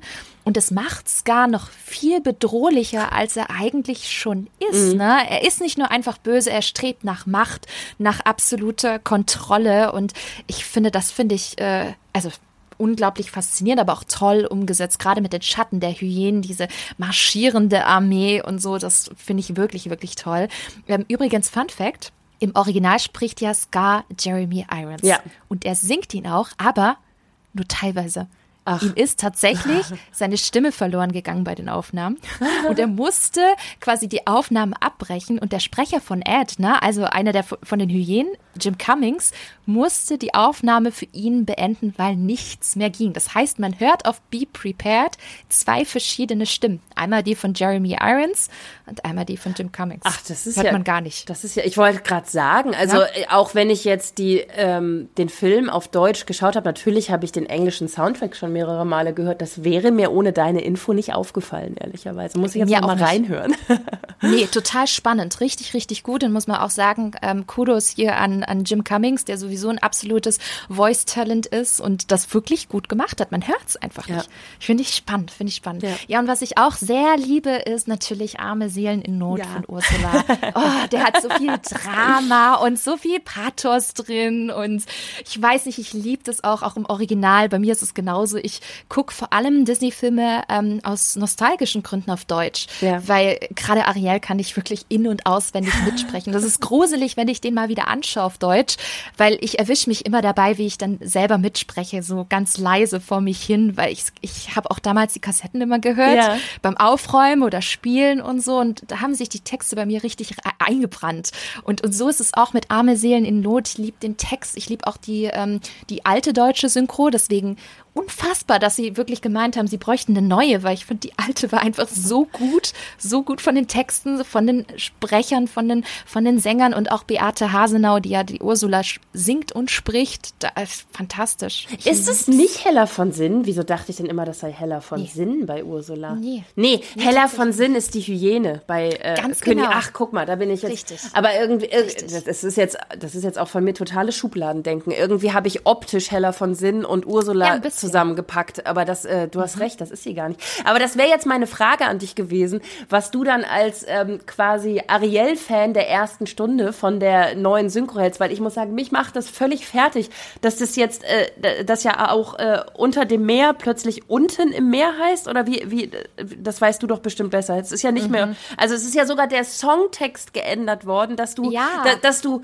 du denkst, du kannst mitsingen und dann kommen diese peinlichen Momente, wo Sebastian was anderes singt und denkst du, das kann doch nicht sein, Sebastian. Nein, das ging anders, ich bin mir so sicher.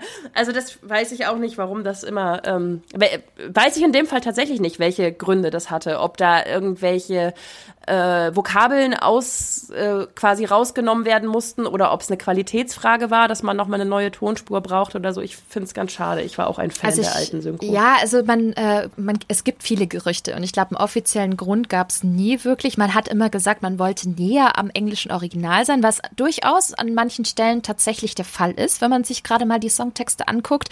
Es ist halt nur einfach nicht gut gemacht. Mhm. Und da bin ich ganz ehrlich, da bleibt man dann lieber bei der alten äh, deutschen Synchro mit, mit Ute Lemper und, ja. und also auch Joachim Kemmer, ein absolutes Disney-Urgestein ja. damals gewesen. Ne? Also auch Jafar wunderbar gesprochen.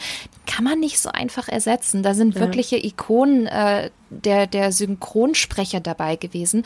Ähm, das das finde ich unglaublich schade, aber deswegen umso, umso besser, dass man zumindest die Tonspur auf der letzten Blu-ray draufgepackt hat. Weil ich glaube, sonst wäre ich echt verzweifelt. Da war ich wirklich ein bisschen traurig und ich glaube, wir waren ja nicht die Einzigen. Es gab ja einen ganz, ganz großen Aufschrei im Internet. Und ich kann mich noch erinnern zu Zeiten, ich glaube, das war, an, äh, wann war denn das? kurz bevor, glaube ich, Disney sich entschieden hat, hey, wir packen die alte Tonspur doch mal wieder drauf, es, es äh, wirklich auf Facebook gab es so viele Beschwerden. Man hat es immer wieder in den Kommentaren gesehen. Liebes Disney, bitte bringt doch Ariel 1989 zurück. ich glaube, das war bestimmt das Thema Nummer eins bei Disney Deutschland gefühlt. Aber deswegen bin ich umso glücklicher, dass sie es wirklich wieder zurückgebracht haben. Ich glaube, nur bei Disney Plus kann man es leider noch nicht hören, warum auch immer. Ah, okay. Nicht schade. Ja, dann warten wir mal ab, ob das noch kommt. Finde ich schade. Ja, jetzt haben wir so viel über die Songs gesprochen. Ähm, wenn ihr da draußen auch eine richtige Halloween-Stimmung kommen wollt und auch alle Disney Villains Song beim Aufräumen oder bei der Arbeit und in der Badewanne hören möchtet, auf Spotify habe ich euch unter der Playlist Disney Halloween Songs alle großen Halloween Hits zusammengestellt. Findet ihr über meinen Account Spinatmädchen der Disney Blog. Ja, aber ein Bösewicht kommt ja bekanntlich selten allein.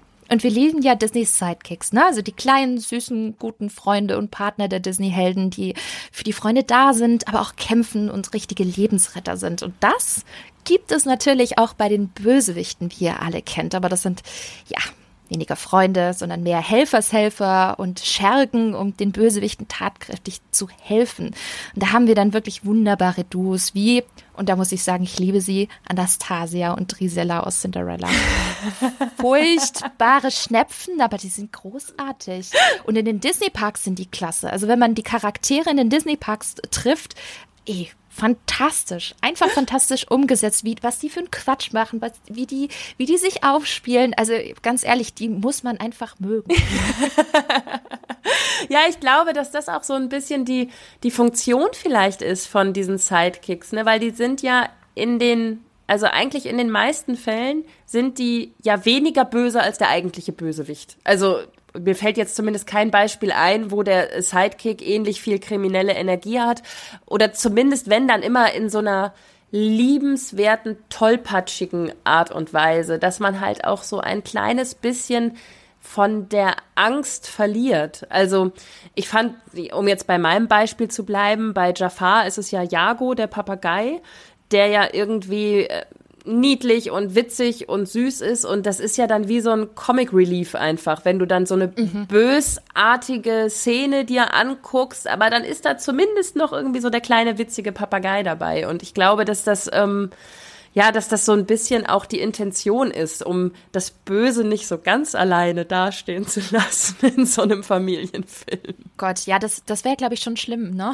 Dann hätten wir noch viel, viel schlimmere Erinnerungen damals als Kind gehabt. Aber ich, ich weiß nicht, ich mag auch zum Beispiel Smee sehr gerne aus Peter ja. Pan oder äh, ich finde auch, aber ja, den kann ich ein bisschen weniger leiden, zum Beispiel Snoops aus Bernhard und Bianca. Ne? Der Trottelige mit den krausligen Haaren, der da ja. Madame Medusa hilft, ein bisschen dicklicher ist und sich immer ständig aufregt über, über seine Chefin, aber irgendwie braucht er das Geld und deswegen macht er damit. Guck gefühlt. mal, den hatte ich jetzt gar nicht, den mhm. hatte ich mhm. jetzt gar nicht vor Hatte nicht, weil das habe ich mich noch gefragt. Also bei Ursula sind es ja Abschaum und Meerschaum und bei die, die beiden, oder sind die nicht, doch, die sind doch bei Ursula. Bringe ich jetzt was durcheinander? Doch, doch, ja. genau. Flotsam und jetzt. Ja, so, genau. genau. Und bei, ähm, bei Bernhard und Bianca. Nein, das ist Bernhard und Bianca im Känguruland. Da gab es doch auch, waren das nicht auch zwei Krokodile oder war das ein, ein Krokodil? Es gab Krokodile, aber es gab noch eine Echse und das war Joanna, die doch immer ständig nach den Eiern ja, aussah. Ach ne? ja, siehst du, okay, guck mal. Den habe ich, hab ich jetzt so gedacht, als ich nochmal so in die Liste der Disney-Filme geguckt habe, wie lange ich den auch schon nicht mehr gesehen habe. Den muss ich mir unbedingt mal wieder anschauen. Joanna, genau.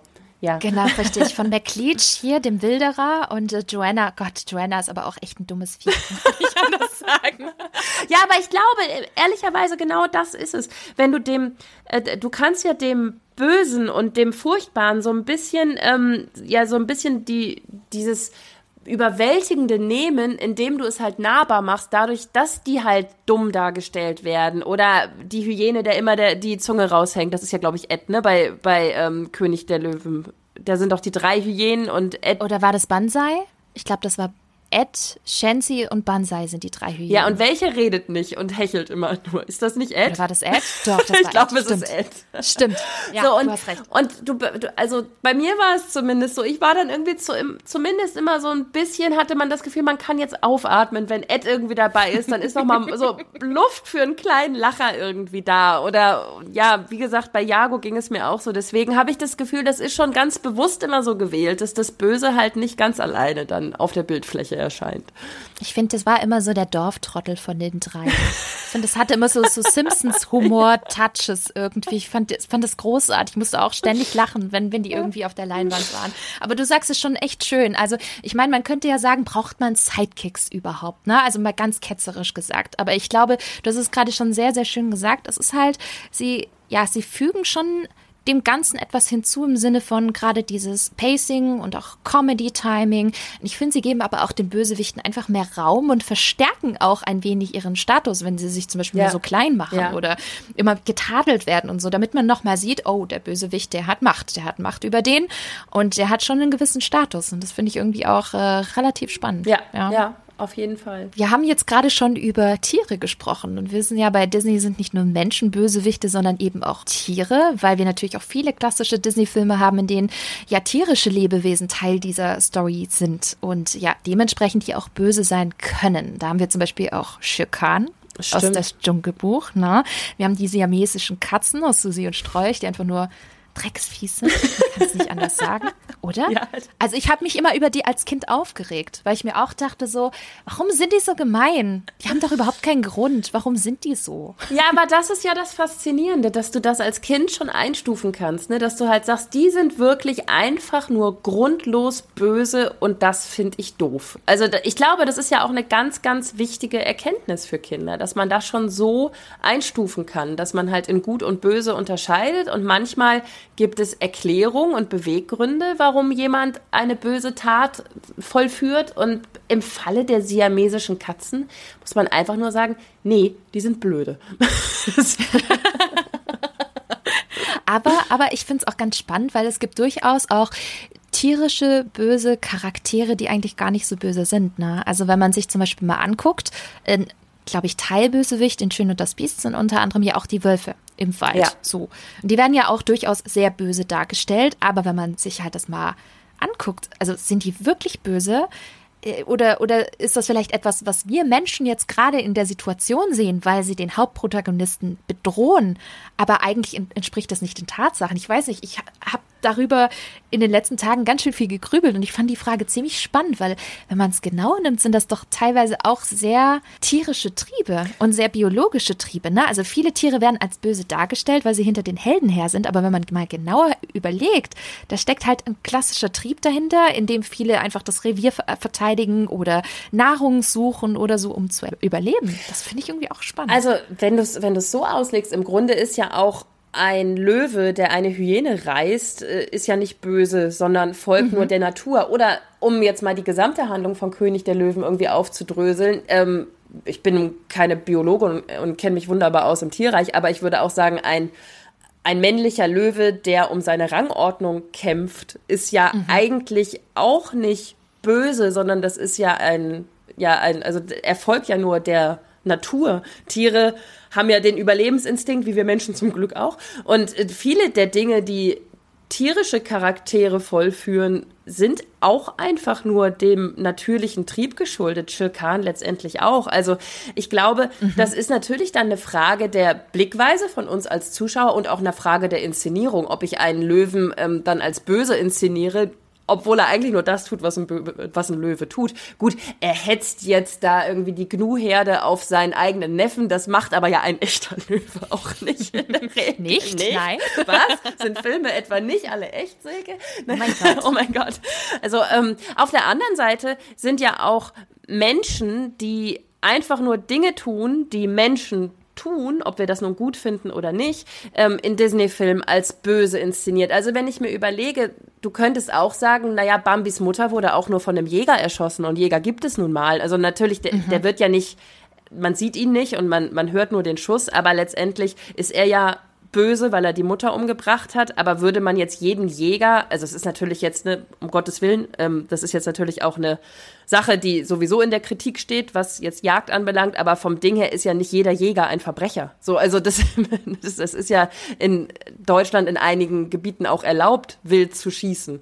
Und das ist dann nur die Blickweise, genau wie der Taucher, der Nemo einfängt. Mm. In dem Moment, mhm wo er das an einem Riff tut, wo es erlaubt ist und nicht in einem Naturschutzgebiet, wo es verboten ist, macht dieser Mensch ja per se eigentlich nichts Verbotenes oder Kriminelles. Aber natürlich empfinden wir das aus der Sichtweise des Fisches dann als den mhm. Bösen. Also das ist meiner Meinung nach immer eine Frage der der Perspektive und dann auch der Art und Weise, wie bedrohlich so ein Taucher in seinem dunklen Tauchanzug, der plötzlich hinter dem kleinen Nemo auftaucht, dann inszeniert wird oder nicht. Ja, aber da sieht man, wie gut das inszeniert ja. wird. Ne? Man hinterfragt es eigentlich gar nicht. Also ich bin ehrlich, ich habe es zuvor nicht hinterfragt. Für mich war das immer so automatisch gesetzt. Oh, das ist jetzt aber böse, was er macht. Weil so gerade der Taucher oder so. Und das finde ich aber nicht gut. Ja klar, weil du natürlich diese, diese Emotionen gegenüber den, den Helden ja auch, auch ähm, pflegst und, und du willst, dass, dass dass sie ein gutes Ende haben und dass sie ein gute, gutes Ende der Geschichte bekommen. Und äh, da, da fieberst du natürlich mit und denkst dir, oh, ihm wird jetzt Unrecht getan. Also, aber ich, ich muss ja. das auch noch mal klarstellen. Ich bin auch kein Fan davon, dass Taucher Zierfische einfangen und verkaufen. Ne? Ich will das überhaupt nicht befürworten. ja, aber, aber vom, ähm, vom Ding her ist es halt äh, in manchen Gewässern nicht illegal, das zu tun und vor allem in manchen Ländern nicht illegal, das zu tun. Und deswegen ist es dann einfach wirklich die, die Sichtweise und die, die Inszenierung, genau. Spannend, ist schon fast philosophisch philosophisch, finde ich, irgendwie. Ne? ja, jetzt haben wir so viel über die klassischen Disney-Bösewichte gesprochen, die wir vor allem eben aus unserer Kindheit kennen, ja. Da fragt man sich natürlich auch, wie sieht es denn heute aus? Und wenn man sich hier die unterschiedlichen Charaktere anschaut, sieht man sehr, sehr schnell, was für eine Entwicklung der Disney-Bösewicht denn gemacht hat. Also in meinen Augen wirklich eine wahre Evolution. Denn gefühlt war ein Großteil der Bösewichte früher recht eindimensional, ne? Haben wir ja vorhin auch besprochen. Ist halt einfach böse, Punkt, ne? Und die Beweggründe sind auch relativ simpel gewesen und sehr klar. Und das war eben auch das Branding, ne? Böse Königin, böse Ursula, böse.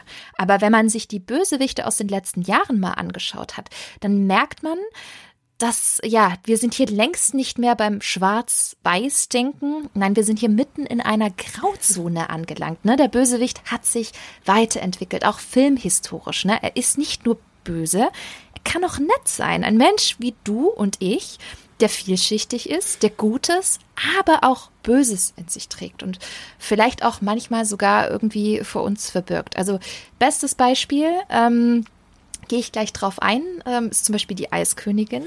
Und für die da draußen, die die Filme Die Eiskönigin, Sumania, Toy Story 3, Ralf Reichts und oben noch nicht gesehen haben sollten, wenn ihr euch jetzt nicht spoilern lassen möchtet, dann skippt jetzt ein am besten ein paar Minuten weiter, weil jetzt geht es nämlich ein wenig in die Welt der Twists and Turns in den Stories der modernen Disney-Animationsfilme, ne? bei denen die Bösewichte natürlich auch einen sehr wichtigen Anteil haben. Und ich habe es gerade schon angesprochen. Bestes Beispiel für mich, Hans aus Die Eiskönigin. Also Silke, ich weiß ja nicht, wie es die ging, aber erst dachte ich, ich saß im Kino, ich habe den damals auch im Kino gesehen, damals mit einer meiner besten Freundinnen und es war erst so, uh, charmanter Kerl und ja, dann der große Twist und ich bin ehrlich, ich kam mir vor wie in der Folge Gossip Girl. Ich weiß noch, ich, ich war, äh, wie gesagt, mit der Freundin im Kino und dann kam dieser Moment, in dem Hans zu Anna sagt, oh Anna, gäbe es doch jemand, der dich wirklich lieben würde. Und ich weiß noch, ich weiß noch, wie ich mit offenem Mund meine Freundin angestarrt habe und sie mich auch. Und wir waren so schockiert und dachten nur so, what? Das hat er nicht gesagt. also ich meine, hallo, wer vermutet denn hinter so einem Prince Charming, den ja Disney ja auch sehr geprägt hat, diese Figur, ein Bösewicht? Das ist es natürlich genau, ne? dass, dass Disney selbst dieses Bild des Prinzen, des alles erlösenden Prinzen, der ja in den ersten Disney-Prinzessinnen-Filmen der einzige Grund tatsächlich ist, warum die Prinzessinnen, man möchte fast sagen, überhaupt existieren. Ich meine, das erste Lied, was Schneewittchen singt, ist Wann kommt mein Prinz zu mir? Und die die älteren Disney-Prinzessinnen machen ja nichts anderes, als auf ihren Prinzen zu warten, der dann immer das Gute, das Wunderbare symbolisiert. Und deswegen kommt das natürlich jetzt bei einem Disney-Prinzessinnen-Film Wobei die Eiskönigin, äh, Eiskönigin gehört ja streng genommen gar nicht zum Disney-Prinzessinnen-Kosmos, habe ich mir schon erklären lassen, sondern ist ein, mhm. ein eigener Kosmos für sich. Aber natürlich kommt das dann in so einem Film umso unerwarteter. Und ich finde das total spannend, was, was Disney da macht, weil das ja auch, du hast ja auch schon gesagt, es gibt noch mehr Beispiele, wo es halt diese ähm, Grauzonen gibt, weil diese Weiterentwicklung der Bösewichte aus meiner Sicht auch eine Weiterentwicklung der Altersgrenze der Filme mit sich bringt. Weil, mhm. ähm, also die ganz klassischen Märchen, die ja auch die Vorlagen für die älteren ähm, Disney-Filme sind, die haben das nicht. Also auch die, die Ursprungsmärchen, die Grimms Märchen, auf denen ja Schneewittchen und Dornröschen und wie sie alle heißen, ähm, beruhen, da gibt es Gut und Böse und da muss auch nicht erklärt werden, warum jetzt jemand böse ist. Das ist halt einfach so. Und das hat für gerade kleine Kinder auch eine ganz wichtige Funktion, nämlich erstmal zu lernen, was ist eigentlich gut und was ist böse und was ist der Unterschied. Ein Kind kommt ja nicht auf die Welt und kann sofort zwischen gut und böse unterscheiden. Also jeder, der ein Baby nett anlacht, kriegt ein Lächeln zurück. Also das ist ja, das, muss ja erstmal gelernt werden. Kinder müssen lernen, mhm. dass es das Böse gibt. Und dazu dienten früher die Erzählungen von Märchen. Und wenn, wenn man jetzt ähm, solche Entwicklungen hat, wo dann halt jemand, der als gut eingeführt wird, sich als böse entpuppt, dann finden wir das großartig, weil das dann endlich mal ein bisschen mehr ist, was da passiert. Ne? Also ich muss auch sagen, die Entwicklung der Disney-Prinzessinnen ist etwas, gerade am Beispiel von ähm, von Elsa sowieso, aber auch von Anna, die sich einen Mann jetzt dann letztlich ausgesucht hat, der sie supportet und der ihr den Rücken stärkt, also mal andersrum. Das ist alles etwas, was ich total begrüße. Ich glaube nur, mhm. man muss darauf achten, dass das auch wirklich die Altersgrenze nach oben hebt, weil ein vier- oder fünfjähriges Kind ist ja in, in seinen Grundfesten erschüttert wenn dann so ein, also ich meine, wenn dir schon der Mund offen steht und du sagst, oh mein Gott, Hans, what did you just do? Und da musst du dir mal vorstellen, was in so einem kleinen Kind dann irgendwie vorgeht, ne? Also das, mhm. deswegen mhm. bin ich da immer so ein bisschen zwiegespalten. Ich finde das, ähm, also ich, ich finde, man muss immer ganz doll unterscheiden, ob ein Film ein Familienfilm ist und auch die Ansprüche der Eltern erfüllen möchte oder ob ein Film wirklich ein Kinderfilm ist und auf dem und äh, auf dem äh, Handlungsniveau so stattfindet, dass man sagt, der holt auch wirklich Kinder ab. Und die Eiskönigin ähm, äh, haben meine Kinder gesehen und ich und die Eiskönigin 2 noch gar nicht, fällt mir dabei ein. Wobei ich den auch ähm, super finde. Aber ich bin der Meinung, dass es halt gerade durch diese Entwicklung von, von gut zu böse ähm, ja, einfach was ist, wo man vielleicht schon ein etwas ausgeprägteres Verständnis von diesen beiden Seiten haben muss. Du sagst es schon, es ist halt die Herausforderung ja von Disney und das merkt man auch wirklich in allen Filmen, also nicht nur im Bereich Animation, dass sie einfach auch eine super breite Zielgruppe einfach ansprechen wollen. Also wenn man vielleicht früher gedacht hat, dass man hier und da durchaus Filme hatte, die eher ein jüngeres Publikum angesprochen hat. Ich meine, das hat man auch schon in den 90ern gemerkt. Was war denn denn Pocahontas und Glöckner von Notre Dame? Auch das hat mich als Kind damals nicht wirklich abgeholt, ja. bin ich ganz ehrlich. Also das sind auch Filme, die ich heute mittlerweile echt gerne gucke. Aber früher als Kind, da war einiges drin, wo ich mir dachte, ja, ja, ja. okay, das, ich habe schon gemerkt, der Film wurde nicht für mich gemacht. Ja. Und ich glaube, das ist halt diese, dieser schmale Grat, den Disney da immer wieder beschreitet, so dieses breite Zielgruppe, wir wollen die Erwachsenen ansprechen, aber auch die Kinder. Und ich glaube, genau deswegen kommt es dann immer wieder, gerade auch in der Story, zu solchen Konflikten. Und, und dann hast du natürlich noch die Ansprüche des Zuschauers. Und das finde ich auch ganz spannend, weil die Erzählweise ändert sich ja auch. Ne? Also Disney hatte ja eine riesengroße Zeit, in der man sehr stark auf diesen Twist gegangen ist, wie zum Beispiel bei Die Eiskönigin, ja. dass man diesen großen Moment integriert hat, der plötzlich eine, ja, riesige Wendung bringt, die komplett unerwartet ist und bei denen man plötzlich entdeckt, dass ein vermeintlich guter Charakter plötzlich böse ist. Und ich bin ehrlich, es war mir ein bisschen zu viel eine Zeit lang. Also ähm, wir haben das zum Beispiel auch bei ähm, Sumania gesehen. Da hattest du gesagt, du hast den noch nicht nein, gesehen. Nein, ich dachte, ich gebe es lieber zu, bevor ich mich hier in, in so ein peinliches mm -hmm, mm manövriere. Nein, Sumania habe ich noch vor mir und äh, jetzt bin ich natürlich umso gespannter drauf, seitdem du mir Dinge empfohlen hast. Ja, unbedingt. Deswegen, ich glaube, ich gehe da jetzt gar nicht so tief ein, weil ich will dir natürlich auch nicht den Spoiler nehmen, aber das ist, hat genauso so einen Twist, wie eben auch äh, King Candy aus Ralf mhm. Reichts mhm. ist auch so eine Figur, die sich dann eben aus, als jemand ganz anderes entpuppt. Auch Lotso in Toy Story 3, der erst eher der große Papa ist und dann irgendwie der, gefühlt der Warlord dort im Kindergarten. Es ist wirklich krass. Und dann natürlich aber auch Charles F. Munns, ne, das große Vorbild äh, in Pixars oben von Carl, ja. ähm, der dann letztendlich sich als äh, ja, ziemliches Arschloch auch äh, her herauskristallisiert. Und genau das hat ja Disney eine Zeit lang relativ oft eingesetzt. Und ich, ich weiß nicht, wie es dir ging, aber mir war das eine Zeit lang echt ein bisschen zu oft, muss ich sagen. Ja, also ja klar, also genauso wie man, ähm, wie du sagst, eigentlich hat man dann immer erwartet, dass der äh, Prinz der Böse und der, äh, der, der Prinz der Gute und der Held ist, dann entwickelt sich natürlich auch so eine Erwartungshaltung, wenn sich so ein Muster wiederholt, ne? Dass du dann halt irgendwie schon mit viel aufmerksamen Augen dir die liebevollen Charaktere anschaust, weil du quasi immer damit rechnest, dass jetzt einer sich doch noch als böse entpuppt. Also das ist natürlich dann auch was, was durch die Sehgewohnheiten einfach geprägt und gelernt ist. Mhm. Wenn du fünf Filme geguckt hast, in denen es viermal so war, dann rechnest du beim nächsten vielleicht eher damit, als wenn es was ganz Neues irgendwie ist. Was ich bei der Eiskönigin aber wirklich schön fand, war ein, ein anderer Dreh noch, eigentlich nur ein ganz winzig kleiner Moment, der kommt, glaube ich, nach dem Abspann. Ähm, dieses Eismonster oder Schneemonster. Ja. Heißt das eigentlich wirklich Marshmallow oder nennen meine Kinder das nur Marshmallow? Das weiß ich gerade gar nicht genau. Also meine Kinder sagen dazu Marshmallow, das Eismonster. Und das ist ja im Film selbst sehr böse und bedrohlich inszeniert.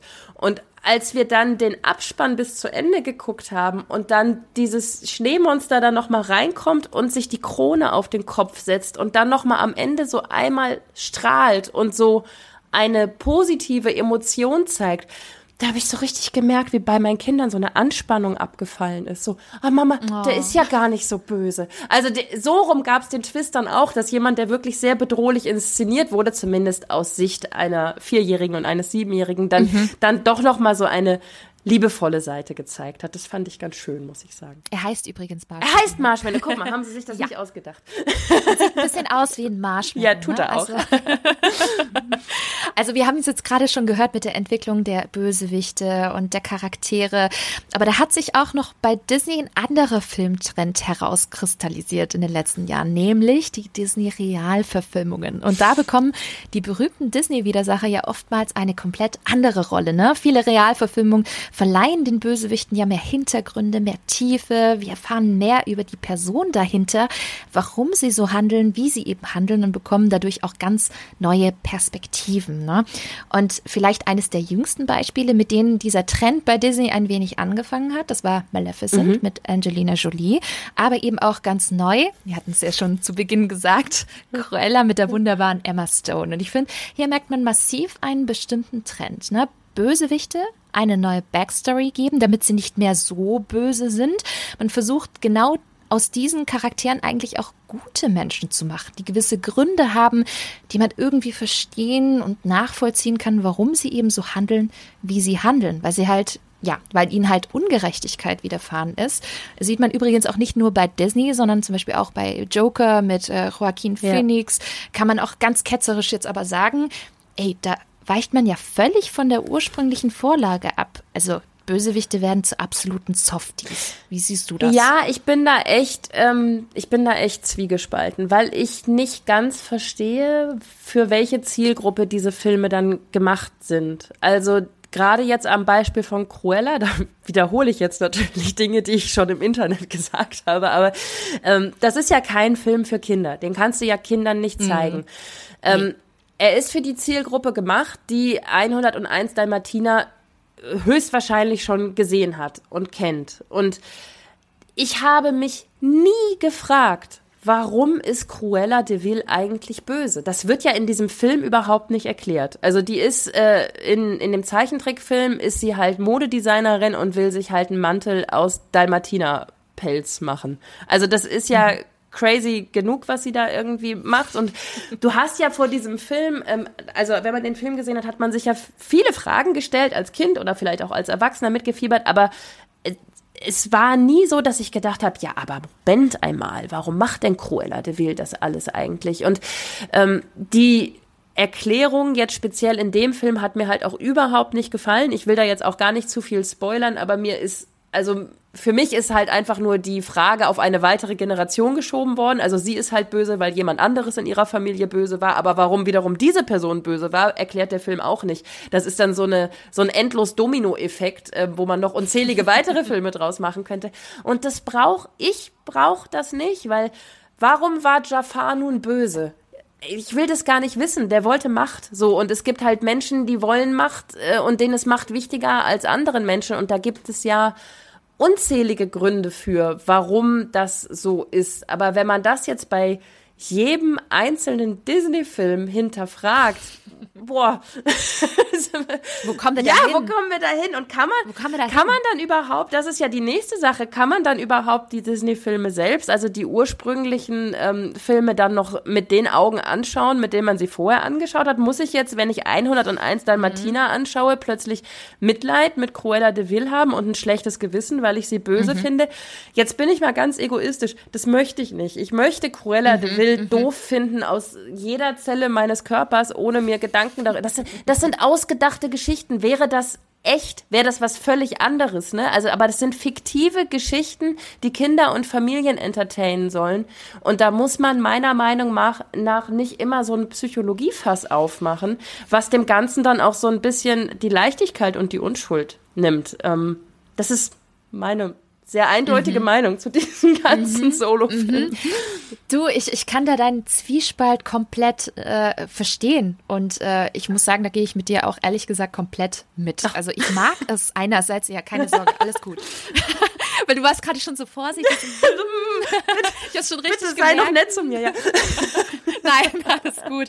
Nein, weißt du, ich, ich mag es einerseits, wenn man einer Figur mehr Tiefe verleiht und sie eben nicht so eindimensional darstellt. Ich finde es schon spannend und ich finde auch generell hat sich da einfach dieses Storytelling ja auch weiterentwickelt. Aber andererseits muss man den Figuren doch irgendwie doch auch ein bisschen das Böse lassen. Ne? Ja. Also ich bin, bin absolut kein Fan von, von Schwarz-Weiß-Malerei, überhaupt nicht, weil das auch in meinen Augen nicht der Realität entspricht. Ne? Es gibt immer bestimmte Gründe dafür, warum Menschen so sind, wie sie sind.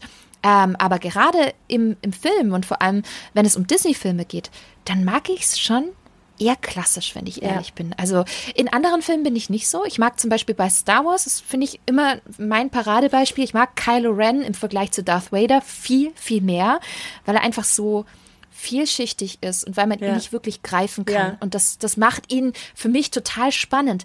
Aber bei Disney selber, bei den klassischen Disney-Filmen und Bösewichten, brauche ich das ja. irgendwie nicht. Also ich finde es bei anderen Reihen und bei anderen Filmen und Genres total toll. Da möchte ich das sehen. Da, da finde ich es klasse, mit welchen Facetten die spielen. Aber hey, es geht hier um Disney und es geht um Disney-Bösewichte. Ich brauche das da irgendwie nicht. Nee, das nee. ist schön, dass wir da gleich auf sind. Ja, ich warte ja auf die Verfilmung, warum Scar böse ist. Und dann wird das äh, innere Wesen eines Löwens noch erklärt, warum ein, ein ja. Löwe ums Überleben kämpft. Schöne Überleitung, Silke. Wir haben ja nämlich in den letzten Jahren echt viele Disney-Realverfilme bekommen. Ne? Einige neue Aspekte auch gesehen von Bösewichten, die wir vorher nicht kannten, wie zum Beispiel bei Jafar in Aladdin, Gaston, die Schöne und das Biest. Oder auch demnächst äh, Ursula in Ariel, die Meerjungfrau, gespielt ja von Melissa McCarthy. Da bin ich auch echt gespannt ja. darauf, wie das wird. Ja. Ne? Ähm, wenn du die Möglichkeit hättest, einen Realfilm rund um einen Disney-Bösewicht zu kreieren, welcher Bösewicht würde denn bei dir einen eigenen großen Film? Das ist jetzt äh, nach diesem Gespräch mit dir liegt mir da die Antwort sofort äh, auf der Zunge, weil natürlich würde ich Isma eine Show gönnen. Also ja, will ich sehen. Ja, also will ich jetzt auch sehen. Können die das bitte machen? Also das, ähm, die wäre auch wirklich der Charakter, der problemlos einen zwei Stunden Realfilm füllen kann mit ihrer Attitude. Also von daher bin ich der festen Überzeugung, dass ähm, da genug Potenzial ist. Wer wäre es denn bei dir? Also jetzt, wo du Isma sagst, wäre ich auch wirklich kurz davor zu sagen, oh bitte, Isma. Weil ich finde auch generell, ein Königreich für ein Lama ist ein so dermaßen unterbewerteter Film, das gibt's gar nicht. Der Film ist so witzig. Jedes Mal, wenn ich ihn sehe, echt, ich könnte Tränen lachen. Der Humor ist so großartig. Ich finde die deutsche Synchro, aber auch die englische Synchro fantastisch. Ich muss sagen, die deutsche gefällt mir sogar noch ein bisschen besser. Ähm, richtig gut auf den Punkt. Ganz, ganz toller Slapstick, super. Gags, alles zündet und dann, sorry, aber Isma und Kronk zusammen im Zusammenspiel, das ist, das ist fantastisch. Also spontan würde ich sagen, hey, ich bin komplett bei dir, Isma. Ähm, so, dann, dann crowdfunden wir das jetzt, Bianca. Das ja, bitte, bitte. Müssen wir irgendwie so ein Crowdfunding tun, uns jetzt so aussuchen und dann rausblasen ins Internet und bitte Leute, genau. das, das müssen wir hinbekommen. Disney, bitte, bitte macht einen Isma-Film. Ich ich glaube, ich, ich hätte schon ein paar Leute, die das sogar hier noch ein bisschen backen Siehst du? das geht schnell, das geht schnell schnell. Aber ich glaube, so von den klassischen Disney-Bösewichten, dann würde ich gerne mehr über die böse Königin erfahren, bin ich ganz ehrlich, weil ich finde, sie ist so der erste klassische Disney-Bösewicht und, und ich habe das Gefühl, ich möchte bei ihr tatsächlich ein paar Ebenen mehr noch sehen, um sie irgendwie ein bisschen besser greifen zu können. Also jetzt nicht so Deep Dive wie Cruella, sage ich jetzt mal, sondern ich will trotzdem ein bisschen mehr über sie erfahren. Ne? Also es darf auch gerne düsterer sein, bitte. Ja, also nicht die Happy Queen, die dann irgendeinen Schicksalsschlag hatte und dadurch dann verbittert geworden ist. Nee, nee. Also von, von mir aus darf sie wirklich gerne von Grund auf böse angelegt werden. Ich meine, sie ist die Evil Queen. Ne? Und ich mag es gerne, wenn es dann durchtrieben ist. Und ich, ich möchte das irgendwie sehen. Und das können wir dann hoffentlich hoffentlich auch sehen, denn Disney produziert ja auch eine Realverfilmung von Schneewittchen. Ach, guck. Mhm, mit äh, Rachel Zegler in der Hauptrolle, die ja jetzt im Dezember in Steven Spielbergs West Side Story auch die Hauptrolle spielte, Maria. Mhm. Okay, guck mal. Da äh, kommt ja wieder was auf mich zu, was ich dann entweder, entweder äh, meine Meinung verteidigen kann oder vielleicht ja auch noch positiv überrascht werde von äh, einer der Realverfilmungen. Bislang muss ich sagen, bei jeder einzelnen Realverfilmung ähm, bleibe ich persönlich bei den originalen Filmvorlagen, also bei den äh, Animations- oder Zeichentrickfilmen. Da war noch keine Realverfilmung dabei, wo ich gesagt habe, ja, die gefällt mir jetzt besser. Das äh es stimmt. Ja, aber auch weil eben ja die Animationsfilme so so klassisch und ikonisch sind und ich finde, die sind einfach Kult. Das, die kannst du einfach nicht toppen. Auch für die damalige Zeit waren die einfach äh, technisch und inhaltlich so ihrer Zeit voraus. Das fand ich wirklich ganz, ganz, ganz toll. Und deswegen, ich, ich versuche das immer so ein bisschen zu trennen, sodass wir auf der einen Seite die Animationsfilme haben, auf der anderen Seite die Realfilme. Und die sind mal besser, mal schlechter. Aber ich fand zum Beispiel Cinderella hat mir sehr, sehr gut gefallen. Also Kate Blanchett fand ich super. Ich glaube, es ist auch das, was wir beide ja eingangs ähm, gesagt haben. Diese ganze Emotionalität und dieses ganze ganze Fass an Kindheitserinnerungen, was man dann mhm. mit den ähm, ursprünglichen Filmen verbindet, das kannst du halt nicht rekonstruieren in der Art und Weise. Das ist, glaube ich, so, als wenn man äh, ein Buch gelesen und geliebt hat und dann die Verfilmung davon schaut. Das ist meistens eine Enttäuschung und ich glaube einfach, das ist auch ein äh, Podest, auf das man dann den ein oder anderen Film gestellt hat. Da kann gar nichts dran kommen, mhm. selbst wenn Will Smith den Genie spielt. Also das funktioniert dann irgendwie nicht und ähm, ja, von daher ist das auch gar nicht jetzt so eine große Überraschung, sondern vermutlich auch einfach ähm, eine sehr subjektive Meinung. Ich denke auch und ich könnte mir gut vorstellen, dass halt eben auch die jüngeren Generationen, die dann eben auch mit diesen Filmen aufwachsen, für die ist es wahrscheinlich vielleicht auch ganz anders. Ne? Bestimmt. Die sehen die Filme vielleicht auch aus einem ganz anderen Blickwinkel und sehen diese Filme vielleicht so wie wir damals unsere klassischen Animationsfilme auch gesehen haben. Und gucken dann später den äh, Zeichentrickfilm von König der Löwen und sagen, Mama, da bewegt sich das Fell aber gar nicht so. Also es ist ja wirklich total absurd. ist aber schlecht. Ja, echt gemacht. wirklich schlecht umgesetzt. Ne? Ja, IMDb 5 von Was 10. Was ist das für ein Rendering? Also. mies, einfach nur ja. mies. nee, aber wahrscheinlich finden sie es hoffentlich auch ganz, ganz toll und äh, haben dann vielleicht auch eine ganz andere emotionale Bindung, als wir es jetzt heutzutage haben. Ne? Denke ich auch. Ja, Boah, das war eine richtige, schöne, große Reise durch die Welt der Disney-Bösewichte. Also ihr seht, Disney-Bösewichte sind einfach ein unglaublich spannendes Thema. Ne? Man hasst sie, aber gerade weil sie so gut geschrieben sind, äh, so wundervoll gezeichnet und designt sind, aber eben auch mit Sidekicks und genialen Themensongs unglaublich viel zum jeweiligen Disney-Film beitragen und der Geschichte und ihren Helden und Heldinnen erst die große Bühne geben. Also ich, ich bin gespannt, welche Bösewichte wir in den kommenden Jahren noch so entdecken und erleben werden. Ja, weil tolle Disney-Charaktere ohne passende, gut gemachte Gegenspiele, ach komm, das wäre doch nur halb so gut. Da gebe ich dir vollkommen recht. Ja, jetzt die Frage an euch da draußen und die ist heute simpel. Wer ist denn euer absoluter Lieblings-Disney-Bösewicht und warum? Schreibt es mir doch in die Kommentare unter dem Instagram-Post auf Feenstaub und Mauseohren. Und ich bin schon sehr gespannt auf eure Kommentare. Ja, und wenn ihr noch ein wenig Halloween-Feeling haben möchtet, euch ein wenig mehr in die Disney-Bösewicht-Stimmung mit den ganzen tollen Themensongs bringen möchtet, hört doch in die Disney Halloween Songs Playlist auf Spotify rein. Findet ihr nämlich unter Spinatmädchen der Disney-Blog auf Spotify. Ja, das war's mit der heutigen Episode. Ich bedanke mich ganz herzlich bei dir, Silke, für den großartigen Talk heute und dass du dabei gewesen bist. Das ehrt mich total. Also das kann ich nur zurückgeben. Mich, äh, mich ehrt, dass du mich eingeladen hast und ich hatte oh. sehr viel Freude ähm, daran, über ja so ein gutes Gespräch über das Böse mit dir zu führen. Ach, das freut mich, freut mich wirklich sehr. Ja, für diejenigen da draußen, die dich noch nicht so gut kennen sollten, erzähl uns doch allen, wo man dich finden und mehr von dir sehen und lesen kann. Ähm, sehr gerne. Also zum einen auf YouTube gibt es den Kanal Filmgorillas, wo wir im Moment dreimal in der Woche neue Videos veröffentlichen. Da bin ich zusammen zu sehen mit der lieben Anne, mit Steven Gätchen und mit meinem Mann Daniel. Und da gibt es zweimal die Woche Neuvorstellung und einmal die Woche tauchen wir da auch so ein bisschen tiefer äh, in ein zeitloses Filmthema ab. Und ansonsten, Instagram habe ich bis heute nicht so richtig verstanden, aber auf Twitter bin ich ganz aktiv.